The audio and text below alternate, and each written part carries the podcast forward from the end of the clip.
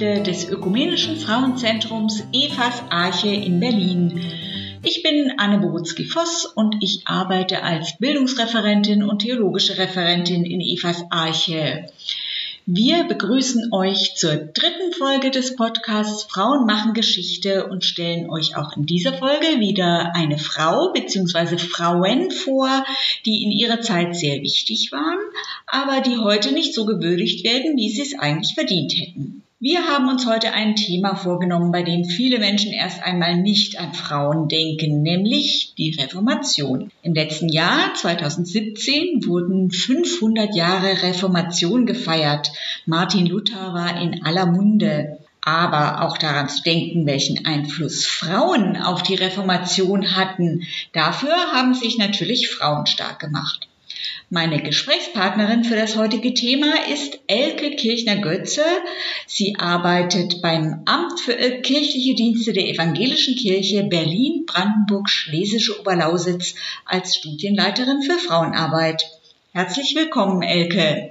Hallo. Ja, gerne erzähle ich etwas zu diesem Thema, denn immer wieder habe ich bei Veranstaltungen und Vorträgen im letzten Jahr im Rahmen des Reformationsgedenkens erlebt, wie wenig doch über die beteiligten Frauen bekannt ist. Ja, Elke, Reformation vor 500 Jahren. Wir gehen jetzt mal in Gedanken 500 Jahre zurück. Wie lebten denn damals Frauen eigentlich? Beginn des 16. Jahrhunderts. Wir müssen uns vorstellen, die Frauen, die damals lebten, die wurden in eine Welt hineingeboren, die durch tiefgreifende Veränderungen sehr reich an Spannungen und Konflikten war. Historisch markiert diese Zeit den Übergang vom Mittelalter zur Neuzeit. Das Jahrhundert ist geprägt durch Unruhe und Lebensängste im einfachen Volk. Wir müssen uns klar machen, die Menschen damals hatten im Gegensatz zu uns heute eine ganz reale Vorstellung vom Teufel, von der Hölle, vom Fegefeuer und dem Strafgericht Gottes, der die Sünder strafte. Reale und spirituelle Welt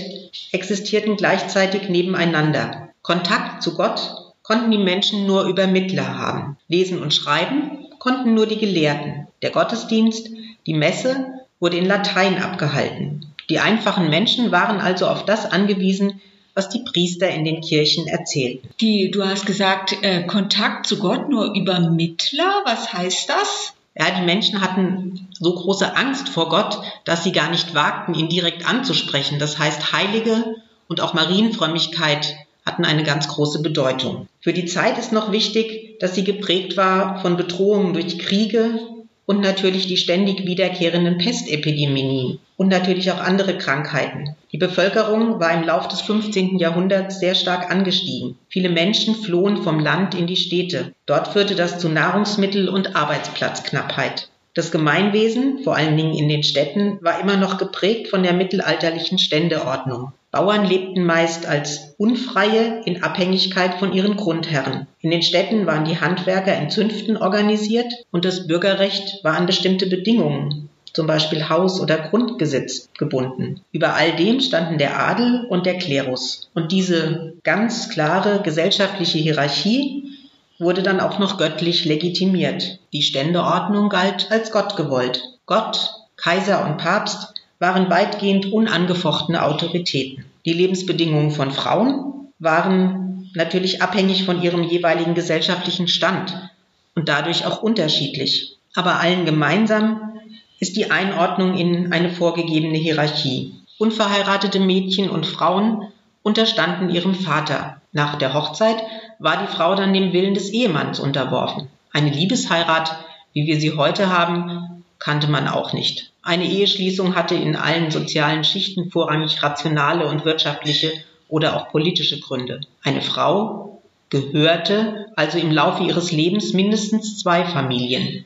Zunächst der ihres Vaters und dann der des Ehemannes. Auch Witwen hatten sich einem männlichen Vormund zu unterstellen. Wenige Ausnahmen waren Handels- und Handwerksfrauen in den Städten, die als Angehörige der Mittelschicht in einigen bestimmten Zünften als Geschäftsfrauen tätig sein konnten und dafür natürlich lesen und schreiben gelernt hatten. Einzig und allein in den Klöstern gab es die Möglichkeit für Frauen, ein von Männern unabhängiges Leben zu führen. Und für viele unverheiratete Frauen aus dem Adel Für Mädchen aus verarmten Adelsfamilien und auch für Witwen waren die Klöster sowieso oft die einzige Alternative. Der große Vorteil war, dass Mädchen und Frauen in den Klöstern eine umfassende Bildung erhielten. Sie lernten lesen und schreiben und bekamen mit dem Lateinunterricht auch Bibelkunde. Außerdem waren die Klöster Orte der Heilkunde, der Armen- und Krankenversorgung. Aber wir dürfen das nicht zu sehr romantisieren. Auch in den Frauenklöstern herrschte eine strenge Hierarchie. Die weltliche Ständeordnung spiegelte sich auch hier wieder. So waren führende Positionen natürlich den Frauen adliger Abstammung vorbehalten. Und der gesamte klösterliche Alltag war bestimmt durch strenge Regeln, Gebote und Verbote. Und wer sie missachtete, wurde bestraft. Die Angst vor Gottes Strafe war auch hier allgegenwärtig. Für verheiratete Frauen hieß es, viele Kinder zu bekommen. Ehe bedeutete damals meist nahezu permanente Schwangerschaft. Und ganz selten überlebten alle Kinder. Die Säuglingssterblichkeit war sehr hoch und viele Frauen starben im Kindbett. Jede Schwangerschaft bedeutete im Grunde Lebensgefahr. Die durchschnittliche Lebenserwartung von Frauen lag bei nur knapp 30 Jahren. Nebenbei bemerkt, auch heute noch sind Komplikationen während der Schwangerschaft und der Entbindung die häufigste Todesursache bei Mädchen zwischen 15 und 19 Jahren weltweit. Da Leiblichkeit und Sexualität von der kirchlichen Lehre verteufelt wurden, galt eigentlich nur der zölibatäre, klösterliche Lebensstil als rein und gottgefällig, so dass Frauen zusätzlich abgewertet waren. Wenn ich das so höre, wie die Frauen damals lebten, dann ist für mich das kennzeichnende Wort Unfreiheit. Sie waren, die Frauen waren eng gebunden an den Stand, in dem sie geboren wurden und blieben darin eigentlich ihr ganzes Leben lang und hatten keine Möglichkeit, sich zu verändern. Wie hat sich denn nun durch die Reformation die Situation von Frauen geändert? Naja, die Reformation hat keine Veränderungen im Sinne einer Frauenbefreiung, wie wir sie heute verstehen, bewirkt. Ehrlich gesagt hat sich in Bezug auf ihre Lebensumstände für Frauen mittelfristig sogar sehr wenig geändert. Die Reformation war für Frauen da nicht gerade nachhaltig. Aber das ist ja überhaupt ein Kennzeichen auch von anderen Aufbruchsbewegungen, dass da Frauen zu Anfang immer sehr aktiv dabei sind und es dann ein Rollback gibt, wenn sich Strukturen wieder verfestigen. Also das Frauenbild blieb einseitig. Rollenfestlegungen blieben, Frauen waren für Haus und Kinder zuständig und das verstärkte sich in den folgenden Jahrhunderten noch weiter bis zum Bild der bürgerlichen Kleinfamilie. Aber durch den Prozess, der damals angestoßen wurde und gerade die neuen theologischen Gedanken wurden Grundlagen gelegt, die dann erst teilweise im 20. Jahrhundert voll verwirklicht wurden, beispielsweise die Zulassung von Frauen zum Pfarramt in den protestantischen Kirchen. Drei wichtige Impulse für Frauen aus den reformatorischen Ideen möchte ich in diesem Zusammenhang nennen. Erstens, alle Menschen haben den gleichen und unmittelbaren Zugang zu Gott. Luther bezeichnete das als allgemeines Priestertum aller Gläubigen. Die Reformation hat den Glauben sozusagen individualisiert. Das Heil war jetzt nicht mehr allein von der Kirche vermittelt. Jeder und jede hatte das Recht und die Freiheit, die Bibel zu interpretieren. Es galt die Freiheit des Gewissens. Die Kirche hatte kein Wissensmonopol mehr. Deshalb haben in der Reformationszeit die Frauen Bibel gelesen und wiederentdeckt, dass Frauen in der jüdischen und christlichen Tradition eine große Bedeutung haben. Und dann haben sie daraus abgeleitet, sich selbst auch öffentlich zu Wort melden zu können. Sie beriefen sich dabei auf die Lehre der Reformation, dass alle Gläubigen gleichberechtigt und gleich wichtig sind. Zum Zweiten wurde Bildung wichtig und Lektüre Bibellektüre in deutscher Sprache für alle. Alle sollten jetzt selbstständig die Bibel in ihrer Sprache lesen können. Jungen und Mädchen sollten deshalb eine elementare Schulbildung erhalten. Bildung war überhaupt ein wichtiger Aspekt für die Reformatoren. Bis ins späte Mittelalter erhielten Mädchen außerhalb der Klöster nur privaten Unterricht. Die Bildung für alle war den Reformatorinnen und Reformatoren deshalb so wichtig, weil zuvor gerade mal zehn Prozent der Bevölkerung lesen und schreiben konnten. Die meisten davon natürlich Männer. Erst auf Betreiben der Reformatoren wurden öffentliche Schulen für Mädchen gegründet. Und ein dritter wichtiger Punkt, zölibatäres Leben in den Klöstern war kein besseres oder reineres Leben mehr. Die Reformatoren sahen die Aufgabe der Frau, begründet aus der Schöpfungstheologie, in der Familie. Sie werteten damit das Alltagsleben der Frauen enorm auf. Natürlich hat diese Aufwertung von Ehe und häuslicher Arbeit für uns heute eher einen reaktionären Anklang. Aber damals bedeutete es eine radikal veränderte Sichtweise auf das Leben verheirateter Frauen. Allerdings wurden diese damit nahezu alternativlos auf dieses eine Rollenbild festgelegt. Durch die Auflösung vieler Klöster fiel eine selbstständige Lebensform für Frauen einfach weg. Die bekannteste Frau der Reformation ist ja wahrscheinlich Katharina von Bora, die zuerst Nonne war und später Martin Luther geheiratet hat. Im letzten Jahr gab es einen tollen Film über sie und der hat sicher vielen Leuten erstmal deutlich gemacht, dass sie nicht nur die Frau von dem berühmten Martin Luther war, sondern auch ja, eigenständig gewisse Dinge geleistet hat. Wie haben denn Katharina von Bora und andere Frauen die Reformation aktiv mitgestaltet? Ja, für unterschiedliche Frauen aus den unterschiedlichen Schichten hatte die Reformation natürlich auch ganz unterschiedliche Auswirkungen. Die Frauen waren Adlige, Bürgerfrauen, ehemalige Nonnen, Frauen von Pfarrern und Fürsten, aber gemeinsam ist ihnen, dass sie beflügelt von den reformatorischen Ideen, die Gesellschaft für eine kurze Zeit mitgestalteten. Einige von ihnen wirkten selbstständig, andere an der Seite ihrer Männer in ihrem persönlichen oder im gesellschaftlichen, ganz wenige sogar im politischen Umfeld. Beispielsweise gab es im sogenannten Schmalkaldischen Bund, das war der Zusammenschluss protestantischer Fürsten, eine einzige Frau, nämlich Elisabeth von Rochlitz, die die Reformation in ihrem Fürstentum eingeführt hatte. Katharina als ehemalige Nonne managte im Prinzip ein mittleres Unternehmen. Sie war Erzieherin ihrer Kinder, Pensionswirtin für Studenten, Landwirtin, Seelsorgerin und Anlaufstelle für Arme und Kranke und sicher auch theologisches und menschliches Korrektiv und Vertraute ihres Mannes. Andere Frauen schrieben Flugschriften, dichteten Kirchenlieder und meldeten sich auf andere Weise theologisch zu Wort. Aber in der dann neu entstehenden protestantischen Kirche gab es für Frauen keine Ämter, noch nicht einmal ein Mitspracherecht. Ich möchte auf eine Frau der Reformation noch ein bisschen näher eingehen, nämlich Magdalena von Staupitz. Was hat Magdalena von Staupitz gemacht? Magdalena von Staupitz wurde 1485 geboren, als Tochter einer angesehenen Familie aus niederem Adel, und zwar auf dem ehemaligen Rittergut Motterwitz das ist in der Nähe von Grimma in Sachsen. Mit 16 Jahren kam sie ins Zisterzienserinnenkloster Marienthron in Nimtschen. Dort erhielt sie die damals übliche Ausbildung. Zudem war sie Organistin und Kantorin.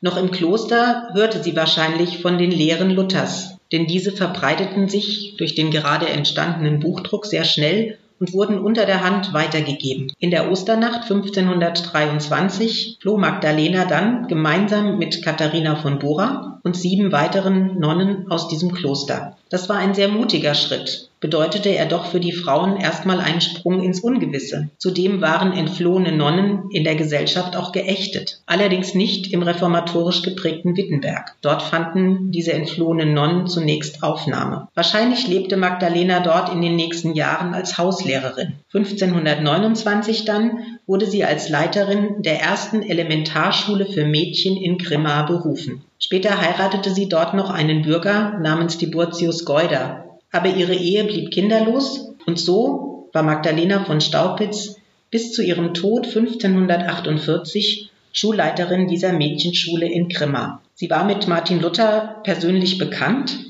denn ihr älterer Bruder Johann von Staupitz war Augustiner Generalvikar in Wittenberg und Beichtvater Luthers. Außerdem hat sich ein weiterer wichtiger Reformator Justus Jonas der eine Kirchen- und Schulvisitation in Grimma vornahm, dafür eingesetzt, dass Magdalena von Staupitz durch ihr öffentliches Amt als Schulleiterin ihren Lebensunterhalt selbst bestreiten konnte. Sie bekam dann auch auf Veranlassung Luthers ein kleines Haus auf dem Augustinerkirchhof zugewiesen. Das war schon sehr ungewöhnlich für eine Frau damals. Leider sind keine Schriftwechsel von ihr mit ihren Mitarbeiterinnen oder Schülerinnen bisher gefunden worden, so dass unbekannt ist, wie sie ihrer Aufgabe konkret nachging. Auch Bilder gibt es keine von ihr. Aber wir können festhalten, Sie war eine der wenigen ehemaligen Nonnen, die keine Familie gründeten und die dann als selbstständig arbeitende Frau ihren Lebensunterhalt verdiente. Die Mädchenschule in der Stadt Grimma blieb sogar bis ins 19. Jahrhundert hinein ein Bildungsort für Mädchen. Das war ungewöhnlich,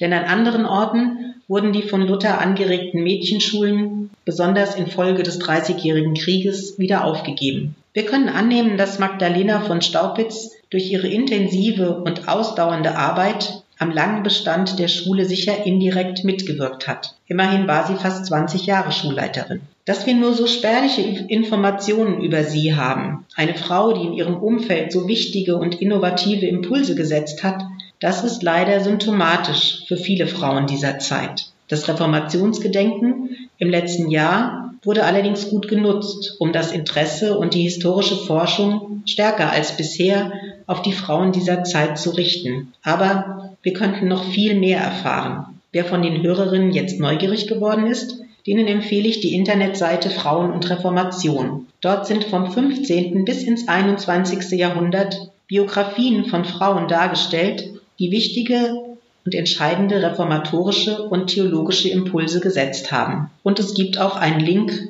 zu aktuellen Veröffentlichungen. Wir verlinken die Adresse der Seite dann in den Show Notes. Ja, Bildung für Mädchen und Frauen. Das entscheidende große Thema von Magdalena von Staupitz, das ist ja bis heute eigentlich ein wichtiges Thema geblieben. Über lange Zeit waren Bildungsinhalte für Mädchen und Jungen noch unterschiedlich. Das heißt, ich für die Jungs eher Technik, für die Mädchen Handarbeiten oder sowas. Was waren denn zur Zeit der Reformation Bildungsinhalte für Mädchen? Naja, Ziel war es, Frauen und Mädchen auszubilden, damit sie ihre Verantwortung als Ehefrau und Mutter ausüben konnten. Dazu gehörte auch, dass sie Kenntnisse über den Glauben bekamen und diese dann eben auch an ihre Kinder weitergeben sollten. Deshalb wurde neben Lesen, Schreiben, Rechnen, Handarbeiten und Hauswirtschaft auch der lutherische Katechismus gelehrt. In diesem Sinne wird auch Magdalena von Staupitz die ihr anvertrauten Mädchen erzogen haben. Nach Luthers ethischer Aufwertung des Ehestandes und der weltlichen Berufe wurde es auch für Mädchen und junge Frauen möglich, an ihrem Ort und ihrem Platz und in allen Ständen Gott zu dienen. Durch die Umsetzung des kleinen Katechismus in den Alltag sowie das Lehren manueller Fähigkeiten wird es der Schulleiterin wahrscheinlich gelungen sein, den ihr anvertrauten Mädchen zum einen Gottvertrauen, aber eben auch Selbstvertrauen mit auf den Weg zu geben. Martin Luther meinte zwar, eine Stunde Schule am Tag sei für Mädchen ausreichend, aber ich kann mir vorstellen, dass Magdalena von Staupitz das anders sah. Da sie aus dem Kloster eine Ausbildung als Organistin und Kantorin mitbrachte, wird sie sicher den Mädchen auch eine musische Bildung vermittelt haben. Heute würde ich sagen, nicht nur Faktenwissen ist notwendig, sondern zu einer umfassenden Erziehung gehört auch die sogenannte Herzensbildung, also Musik, Kunst, die Vermittlung ethischer und sozialer Werte und damit verbunden die Kenntnisse über Religionen. Ja, und auch heute ist es ja leider immer noch nicht selbstverständlich, dass es überall auf der ganzen Welt gleiche Bildungschancen für Mädchen und Jungen gibt. Ja, da hast du vollkommen recht. Nicht nur bei der Vorbereitung auf den jährlichen Weltgebetstag erfahren wir ja, dass in vielen Teilen der Welt Frauen und Mädchen wenig oder gar keine Chancen auf ein selbstbestimmtes Leben haben. Eine gute Schulbildung kann sie dabei unterstützen, ihre Stärken zu erkennen und eigene Lebensentwürfe zu verwirklichen. Gut ausgebildete Mädchen und Frauen bewahren sich die Chance auf eine Berufsausbildung oder ein Studium und damit sind sie besser vor einer frühen Ehe oder gar Zwangsheirat geschützt und haben nachweislich ein geringeres Armutsrisiko. Außerdem macht Bildung auch stark gegen Gewalt und sexuelle Übergriffe. Und wir haben natürlich auch wieder eine Frage an unsere Hörerinnen und Hörer des Podcasts. Bildung. Was ist euch da wichtig? Was soll Mädchen und was soll Jungen heute vermittelt werden. Was meint ihr? Die gleichen Bildungsinhalte für Mädchen und Jungen oder durchaus auch unterschiedliche Dinge? Wie seht ihr das? Und wir sind am Ende unserer dritten Folge des Podcasts Frauen machen Geschichte angelangt. Ich danke fürs Zuhören und bin natürlich ganz neugierig, was ihr für eine Meinung zum Thema Frauen und Reformation oder überhaupt zu diesem Podcast habt. Bitte schreibt uns in der Kommentarfunktion bei Podigy oder schreibt eine Mail an Evas Arche. Wer sich für das Thema Frauen und Reformation näher interessiert, der kann oder die kann nähere Informationen in den Shownotes erfahren. Da äh, nenne ich dann nochmal verschiedene Internetseiten, die genannte Frauen der Reformation, Frauen und Reformation heißt sie. Dann haben ja verschiedene evangelische Landeskirchen in ihrem Bereich auch nochmal geforscht, was es da an Frauen gab. Da könnt ihr dann noch verschiedene Internetseiten sehen. Ja, heute waren im Gespräch Elke Kirchner-Götze, Studienleiterin für Frauenarbeit im Amt für kirchliche Dienste der Evangelischen Kirche Berlin-Brandenburg, Schlesische Oberlausitz und Anne Borutzki-Voss von Evas Arche. Wir sagen auf Wiederhören bis zum nächsten Mal.